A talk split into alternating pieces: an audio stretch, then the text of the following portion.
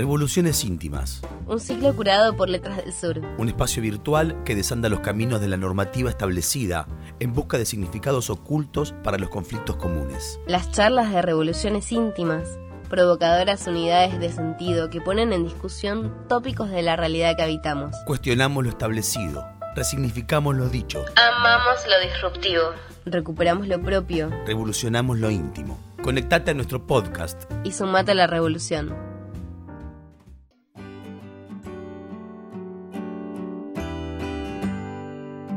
Luciano Lutero es filósofo y psicoanalista. Trabaja como docente e investigador y escribió numerosos libros donde se atreve a poner en jaque conceptos preestablecidos. Escuchar a Luciano es empezar a hacernos preguntas. Por eso, en esta charla, vamos a desafiar los vínculos. En la antesala de la publicación de su nuevo material, La pareja en disputa, editado por Letras del Sur, conversaremos sobre la agresión y la crueldad por qué nos daña la infidelidad y cómo plantear la relación con el compañero de vida como espacio de reencuentro. Buenas noches, Luciano, ¿cómo estás? ¿Cómo andás, Ceci? ¿Todo bien? Bien, por suerte. Bueno, tenemos, como, como decía, ¿no? Tenemos una gran cantidad de temas y vamos a tratar de hacer un, eh, como un picadito por todas las temáticas. Primero vamos a empezar, si te parece bien, por la definición, porque siempre cuando tratamos de poner en palabras qué son las cosas, empiezan a aparecer tal vez los conceptos más, eh, eh, más grandes. ¿Qué es un eh, lazo social? ¿A qué llamas lazo social? Es una forma de decir vínculo, ¿no? Es una manera de nombrar la relación entre por lo menos dos personas, ¿no? Este, un lazo social puede ser también una forma de hablar, no necesariamente tiene que ser un encuentro físico, ¿no? Digamos, un lazo social puede ser también, ¿no? la relación con ciertos objetos, ¿no? También, ¿no? Puede ser como, no sé, el vínculo con el trabajo, ¿no? O sea, es una forma, de, diría, como de nombrar los distintos matices que tiene la palabra vínculo. Solamente pasa que la palabra vínculo la usamos por lo general para hablar de relaciones entre personas. Mm. ¿Y también puede ser con nosotros mismos?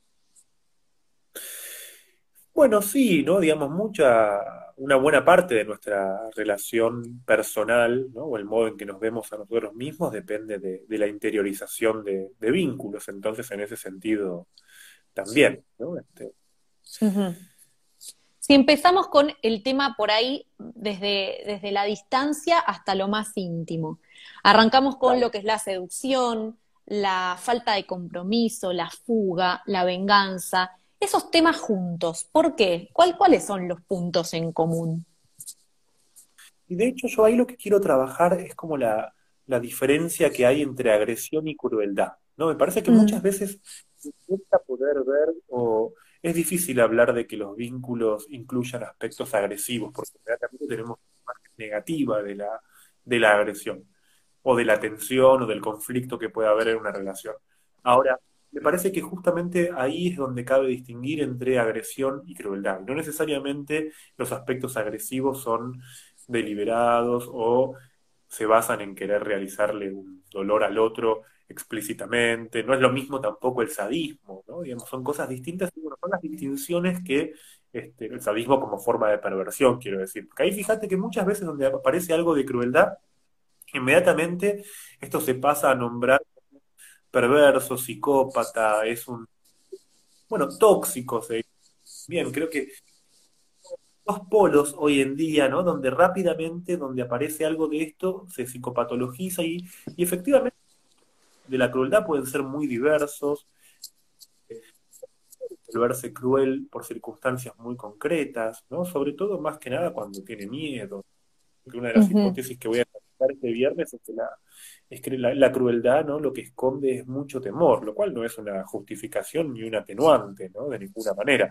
¿no? Sin embargo, me parece que a veces uno se queda como en ese perfil, casi diría, como psiquiátrico de, ¿no? me acuerdo que, estaba esa idea de el psicópata como, que, de repente se empezó a diagnosticar a todo el mundo de psicópata, viste que empezaron a libros de, bueno, reconocer si tu jefe es un psicópata, reconocer si tu pareja es un psicópata, reconocer si tu hijo, digamos, de golpe se dan cuenta es mucho más complejo el de poder afinar un poco más.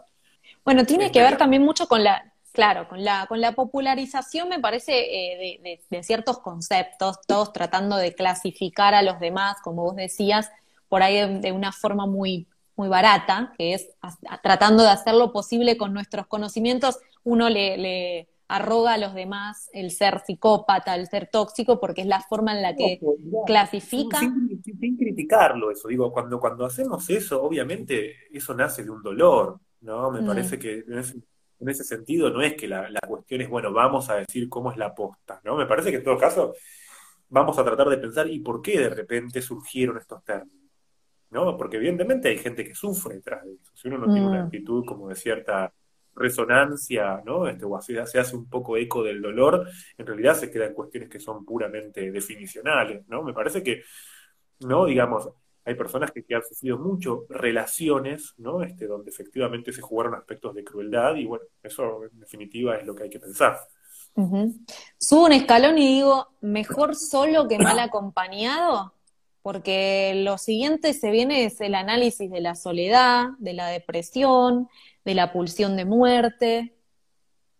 Bueno, ahí, está bueno lo que decís porque efectivamente ¿no? Este, nos vamos metiendo, vamos viendo que el, que, el, que el, seminario tiene una lógica, ¿no? que cada, cada encuentro lleva al siguiente. ¿no? Efectivamente, ¿no? digamos, del encuentro sobre la crueldad vamos a pasar a hablar de lo que se juega en la soledad y lo mortífero de la soledad.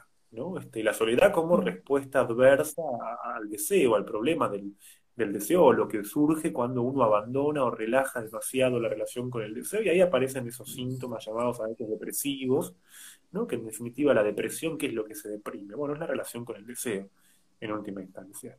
Efectivamente hay muchas personas que logran blindarse en la relación con el otro, ¿no? que se mantienen de alguna forma a salvo de que otro les pida un compromiso, de implicarse, pero claro, eso tiene un costo, ¿no? Digo, no mm. estar comprometido con nada no es gratuito.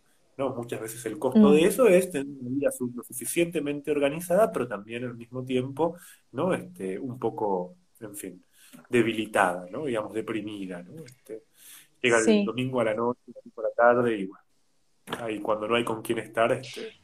O sea, no, no, nos queda tampoco tan resuelto. Es verdad que el, el mejor solo que mal acompañado es una frase hecha, pero es algo que es cierto pero hay veces que por ahí se prevalecen ciertos vínculos que no parece ser, eh, no parecen ser del todo sanos con tal de no estar solos. Yo, no, yo creo que solo no es muy difícil, ¿no? Este, ¿no? Como no, mm. no idealicemos tanto el compañerismo, ¿no? Este, sin duda es importante, pero digamos, siempre que no sea como la matriz desde la cual exigirle al otro ciertas cosas, ¿no? Porque que el punto es cómo pensamos la compañía, ¿no? Si de repente mm. pensamos que un buen compañero es alguien que se adecua a lo que queremos, que nos da lo que, lo que esperamos, ¿no? Este, que en definitiva no nos frustra y la relación con el otro siempre es más o menos frustrante.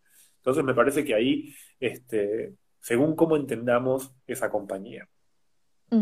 Bueno, y de ahí vamos a, otra vez, como que vamos pivoteando entre, entre cosas que parecen ser buenas y de pronto también eh, rescatamos algunas cosas negativas, como pueden ser, por ejemplo, la infidelidad, el tratar de controlar en el vínculo o ser controlado, que también es, como una opción en algunos vínculos, en algunas parejas, eh, el dolor, la fantasía. ¿Cómo nos ubicamos ante estos aspectos? Lo que se juega muchas veces en la infidelidad no es tanto la preocupación porque el otro haya estado con otra persona, o sea, la infidelidad no es una categoría que vale solamente en un plano sexual. Tiene mucho que ver con un código ético y sobre todo con la atribución de traición al otro. ¿No? Nombrar muchas veces como me cagaste. ¿No? Este, y tiene que ver mucho más con un asunto de confianza. ¿No? Este, la cuestión, bueno, la cuestión que surge ahí muchas veces es cómo, cómo se, se vuelve a, o cómo se atraviesa una situación de infidelidad en una pareja, que hoy en día es bastante más frecuente de lo que nos imaginamos. Este, me parece que en ese sentido también el escenario social en el que vivimos, el deseo cambió, ¿no? Este, pensar parejas en términos de exclusividad, ¿no? Digamos, pareciera algo como de otra época, ¿no? Este, en ese sentido, me parece que muchas veces la expectativa que tenemos con respecto al otro es que haga aquello que uno no está dispuesto a hacer. Mm. ¿no? Digamos, lo puedo usar como una muy común, ¿no? Este, en, mi práctica, ¿no?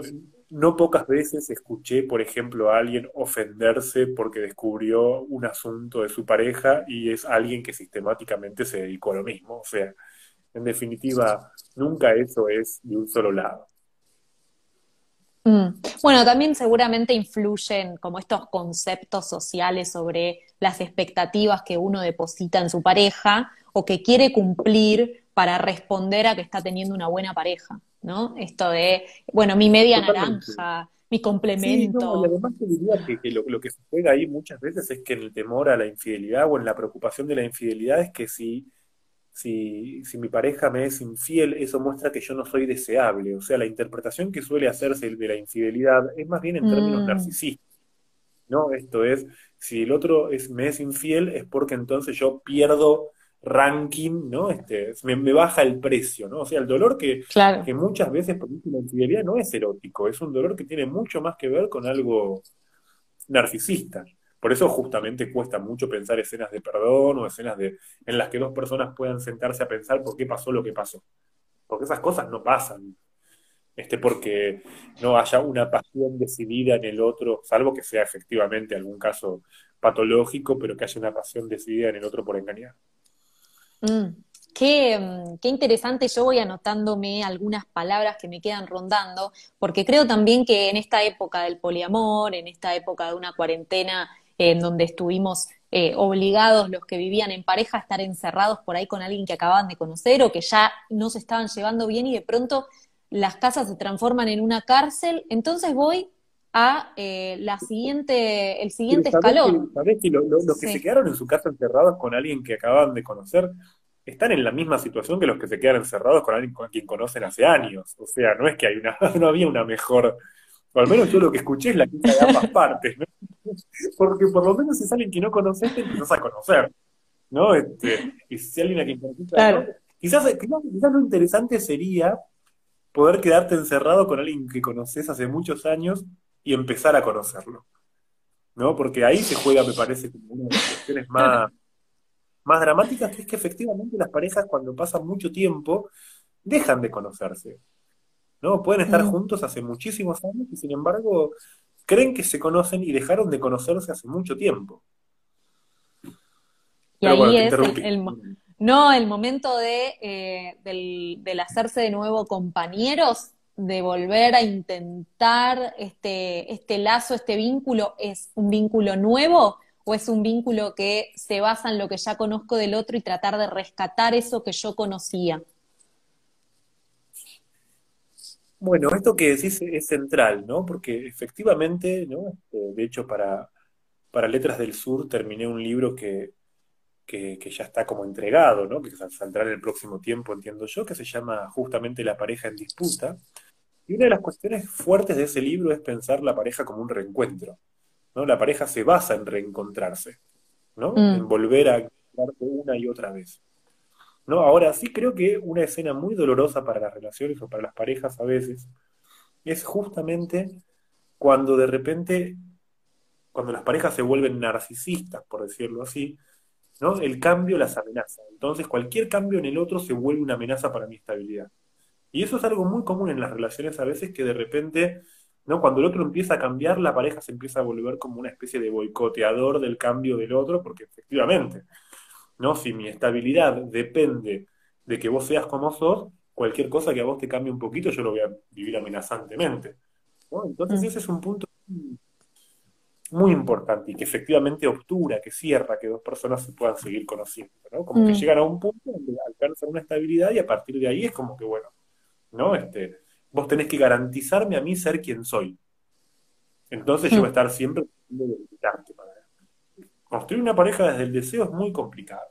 Es muy complicado y no tiene que ver con una cuestión de apertura de la pareja o poliamor, no tiene que ver con una pareja construida desde el deseo, no es una pareja que justamente, no, digamos, entienda que el deseo del otro no, no, no, no tiene como único objeto a uno mismo claro, a veces el deseo, el deseo se, se, confunde mucho con un deseo sexual, que va a ser lo próximo que vamos a hablar, un deseo de, autosatisfacción, como puede ser la masturbación, o un deseo de compartir una cama, una escena de sexo con el otro, pero ese deseo también puede estar puesto en el trabajo, puede estar puesto en una carrera, puede estar puesto en un deseo de maternidad o paternidad. Eh, se puede hacer una, un conglomerado de deseos entre los deseos de ambos, donde algunos deseos sean en común y otros sean personales y la pareja o el vínculo no interfiera?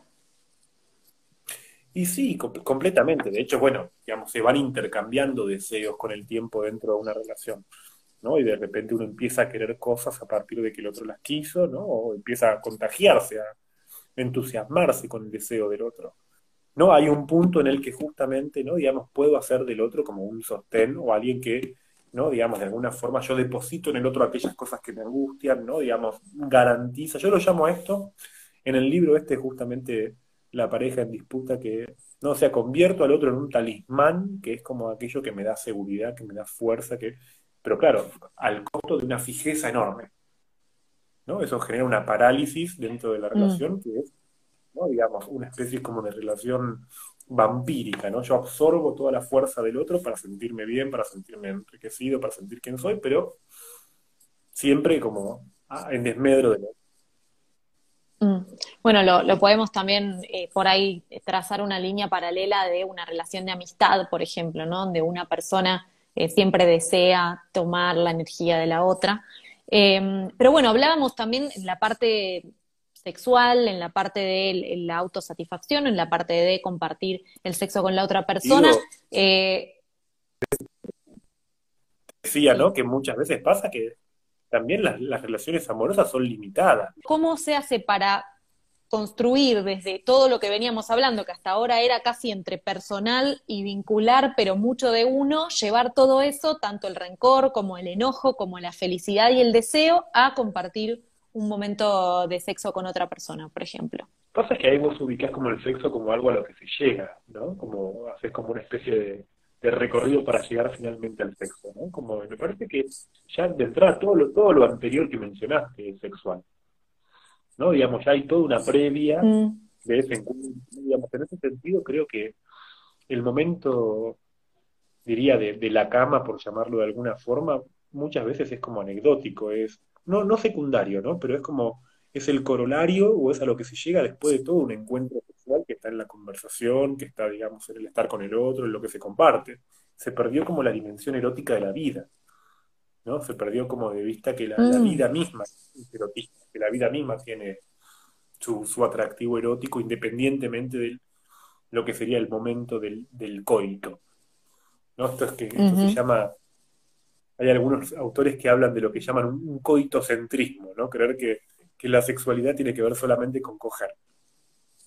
¿No? Y cuando la sexualidad es algo mucho más amplio, es mucho más distendido, es algo mucho más, de hecho, justamente cada vez más, y algo que fragmenta mucho nuestros lazos sociales, que, por decirlo así, ¿no? Digamos, vamos viviendo, ¿no? Digamos, lazos mucho más instrumentales, mucho más entorpecidos, ¿no? Hacemos trámites, hacemos de todo un trámite. Mm. ¿Cómo coger no va a ser finalmente un trámite si todo se volvió un trámite para nosotros? Mm. Podríamos... Todo se soluciona con un mail, todo se soluciona con un envío, todo se soluciona con un, con, ah, con un globo. No, todo, todo se volvió tramitable. Sí. Ahora, la vida vuelve a ser le quita espesor. ¿no? Es, es, una, es, parte de una deserotización también, ¿no es cierto? Sí, y además existen otros vínculos mucho más, y mucho más ahora en cuarentena, ¿no? Pero mucho más frívolos tal vez, que son eh, este tipo de vínculos donde en ningún momento nosotros estamos en contacto, eh, sino que es todo a través de la pantalla y del otro lado de mi teléfono está mi casa, o sea, vuelvo a encontrarme con, con un espacio que no, no habita un otro, sino que el otro sigue en su realidad. Sí, yo creo que eso, ¿no? Digamos, este, en ese sentido, la, la, supuesta, creo que lo que vos mencionás va de la mano de lo que se llama como la comodidad que tenemos hoy en día en ciertas cosas, en realidad es una burocratización de la vida. ¿No? De eso también vamos a hablar en el ciclo, ¿no? Que es, ¿no? Como la, una vida cada vez más confortable, en definitiva es una vida mucho más automatizada, no es una vida mucho más enriquecida. Mm. ¿No? Yo recuerdo mucho por lo que me impactó esta película que se llama Her, ¿no? Este, que justamente muestra eso, ¿no? Que muestra cómo la vida confortable, la vida en la que todo está al alcance de una pantalla, todo está al alcance del teléfono, en realidad termina siendo una vida como muy pobre desde el punto de vista erótico. De hecho, me enteraba en estos días que esa película Her, de Spike Jones, es una película que él escribe, o que él hace, mejor dicho, después de su separación de Sofía Coppola, habían estado juntos creo que cuatro o cinco años, no me acuerdo cuánto tiempo estuvieron casados, y el, testimonio de la separación es Her, Spike Jones hace Her, y este, Sofía Coppola hace Perdidos en Tokio. ¿no? Son dos personas completamente distintas, ¿no? Como la versión del duelo para, para él es como un tipo autista, encerrado en su confort, ¿no? Y la versión del duelo para ella es, en definitiva, ¿no? Como ese encuentro contingente, ¿no? Ese, bueno, ese punto en el que una mujer puede sentirse sola incluso estando en pareja, ¿no? Claro, sí. Sí, y creo que también no tiene que ver solamente con algo que se circunscribe a lo actual, eh, sino que por ahí si pienso en, las familias anteriormente, en, lo que eran nuestra, nuestros, nuestros antepasados, que también tenían relaciones donde casi no se conocían, se casaban para procrear, donde vayas a ver dónde quedaba el deseo, dónde quedaba la decisión, dónde quedaba el elegir al otro. Sí, en ese sentido no, no hay que idealizar el pasado, no es que antes era mejor, ¿no? en definitiva el desencuentro fue algo constante, es algo constante. ¿No? Digamos, el erotismo implica estar desencontrado, o digamos quedar como pendiente de un deseo que quedó en alguna parte, ¿no? Digamos, yo te escucho decir esto y pienso en esa novela de García Márquez que se llama El amor en tiempos de cólera, que muestra justamente algo de esto también. ¿No? Quiero decir, siempre hubo un relativo desencuentro o un deseo que quedó como perdido por ahí de que no es que hace 50 años, 100 años, no sé, las mujeres amaban a los maridos. Claro. Y los maridos no, no, es cierto, ¿no? Digamos. Ahora sí es cierto que, digamos, cambian el tiempo y cambian los modos de desencontrarse. ¿No? El modo en todo caso, el matrimonio en, otra época producía ese desencuentro progresivo donde dos personas se casaban y después de un tiempo empezaban a mirar para otro lado y qué sé yo, quizás con el tiempo terminaban cada una en habitaciones separadas, ¿no? Hoy en día, digamos, más bien el desencuentro es mucho más inmediato. Los, los, temas como la timidez, los estereotipos, el prejuicio, la vergüenza, que parecen ser cosas que uno no desea que le pasen. No desea sentirse avergonzado, no desea ser tímido, no desea eh, que ser estereotipado, o sea, no, desea eh, cumplir con un estereotipo, y sin embargo son cosas que pasan. ¿Por qué nos pasan? ¿Está mal que nos pasen? ¿Está bien sentir vergüenza, ser tímidos? Creo que hay, distintas cuestiones ahí que son importantes. Yo creo que, en particular hoy en día pareciera que, que se volvió como objeto de análisis o de evaluación como si estuviera mal. ¿No? Digamos, yo creo que la, mm. vergüenza tiene como un factor muy importante. Ser vergonzoso o que ciertas cosas den, vergüenza, ¿no? Es muy importante.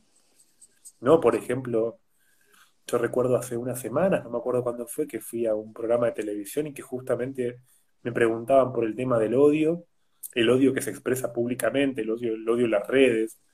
Y yo lo que decía es que el odio no es por sí mismo algo malo. No, el odio es a lo que ocurre, que nos pasa. Ahora, lo que a mí me preocupaba era que no diera vergüenza odiar. ¿no? Mm. Que ser alguien que se muestra públicamente como alguien que odia, eso me parecía como, ¿cómo puede ser que eso no dé vergüenza?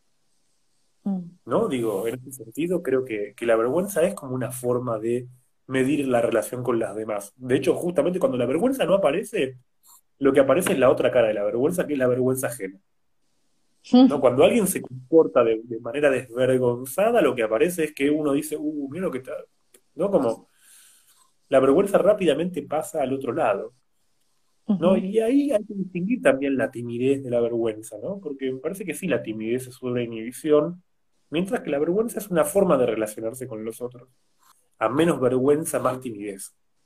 Mm. ¿No? De hecho, creo que justamente hoy en día hay mucha... De hecho, ¿qué pasa muchas veces? ¿Cuántas personas, por ejemplo, su timidez las lleva a, por ejemplo, armarse perfiles falsos en las redes, ¿no? No pueden usar su nombre, no pueden hablar nombre propio. Es un efecto de inhibición, no poder usar tu nombre para hablar. ¿No? ¿Pero por qué? Porque justamente usan esos perfiles para hablar desvergonzadamente. como Mm. no tienen vergüenza, quedan confrontados con la timidez. ¿No? Si uno fuera vergonzoso, ¿no? Si ciertas cosas le dieran vergüenza, no tendría problema en hablar en nombre propio. ¿No? Entonces, es, bueno, esa es una, una de las cuestiones que vamos a trabajar. Te- es- me siento obligada a decir que en nombre de todas las personas que Por ejemplo, ponemos en, en- en lo personal, yo, yo, yo soy, creo que poco tímido, pero soy muy vergonzoso. Pero lo manifestás físicamente, porque ese es el, eso es lo que te iba a decir, que yo como delegada de las personas que nos ponemos coloradas en el momento de la vergüenza, es un horror, es una manifestación visible. El otro se entera y le estoy dando el poder de darse cuenta que algo me está avergonzando. Es, es horrible. Es que en realidad, digamos, la vergüenza es como un límite interno, ¿no? Digamos, el primer, el primero que se nombra como vergonzoso no, no- no necesita la sanción del otro. Cuando yo me siento avergonzado, inmediatamente me miro a mí mismo y digo, ¿qué, qué- qué hice? No, por eso es muy interesante la vergüenza como un afecto relacional. Muy debilitado hoy en día, ¿no? Como te decía, muy, muy en crisis, ¿no? Pareciera que, ¿no? Digamos, la desvergüenza es mucho más fa- familiar, ¿no? Como que hay que ser, ¿no? Como, para mí es todo lo contrario a, a la desinhibición, parece- Súper interesante eh, quedarnos rondando con todos estos temas, Luciano. Eh, vamos a ir cerrando, desde ya agradeciéndote eh, todas las, todos los conceptos y la charla siempre es súper fructífero escucharte y seguramente nos volveremos a encontrar. Con mucho gusto, Ceci, cuando quieras. Bueno, un abrazo fuerte. Hasta la próxima. Hasta la próxima. Seguinos en nuestro canal de Spotify, Letras del Sur Editora, y escucha los episodios de las contratapas de Revoluciones Íntimas. Seguinos en Instagram y Facebook a través de arroba LDS Editora y mirá nuestras novedades en nuestro sitio www.letrasdelsureditora.com.ar.